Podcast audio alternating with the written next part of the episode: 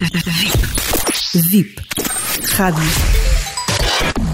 Já a seguir.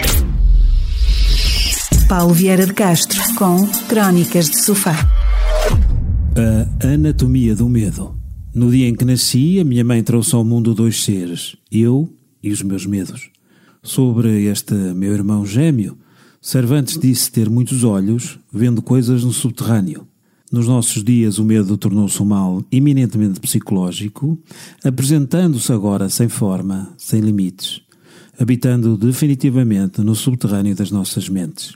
Há demasiados autores a defender que o medo reside em todos os seres sencientes, pretendendo com isso justificar que ele é fundamentalmente biológico. E também será, acho, o que trazemos, o que experimentamos e o resultado disso mesmo.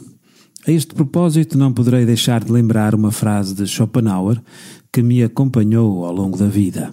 O homem pode fazer o que quer, mas não pode querer o que quer. É, pois, nesta possibilidade que residem todas as respostas no que ao comportamento do ser humano diz respeito. Por que ficaria o medo fora deste condicionalismo? Pergunto. Acredito que o medo é mais cultural que biológico. Cheguei a tais conclusões observando o comportamento dos cães. Quando eu era miúdo, os cães tinham, por hábito, reagir ao movimento e ao ruído de forma distinta da atual. Corriam atrás das motorizadas e das bicicletas. Reagiam ferozmente quando observavam um gato, o mesmo para as pessoas desconhecidas. Hoje, isso praticamente já não acontece.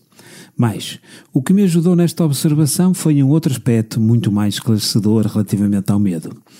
Então, quando eu era miúdo, era frequentemente confrontado com cães soltos pela rua, pelos campos. Eles viviam em liberdade e muitos eram audazes na defesa dos seus interesses. Eh, logo, todos os miúdos sabiam que, para afastar um cão, bastava fazer de conta que estávamos a apanhar uma pedra, ainda que imaginária, desenhando seguidamente o movimento que iríamos atirar ao canídeo. Era infalível. O cão fugia a sete pés. Nos nossos dias, sempre que tento repetir este exercício, o resultado é bem diferente. Eles, os cães, já não têm medo que eu lhes atire uma pedra, do ruído das motorizadas, do movimento misterioso dos ciclistas, convivendo mesmo pacificamente com os gatos. O cão tem agora diferente atitude perante a ameaça e o medo do desconhecido. Porquê? Porque culturalmente as condições se alteraram. O mesmo acontece com os seres humanos com as devidas diferenças culturais, geográficas e cronológicas, naturalmente. Deste modo, conforme eu viajo pelo planeta, vou encontrando medos diferentes. Ou seja, o medo está eminentemente dependente da cultura local. Por exemplo, para os ocidentais, existe muito medo da morte. Para as tribos animistas do centro de África, a morte é um ritual de passagem celebrado alegremente. Igualmente para os budistas, em qualquer parte do mundo, o medo não assiste à morte, e deste modo se justifica a importância do entorno cultural na construção do medo.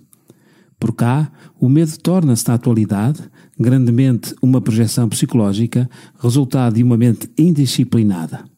Com a assunção da ditadura do emocional, criamos um mundo cada vez mais ilusório.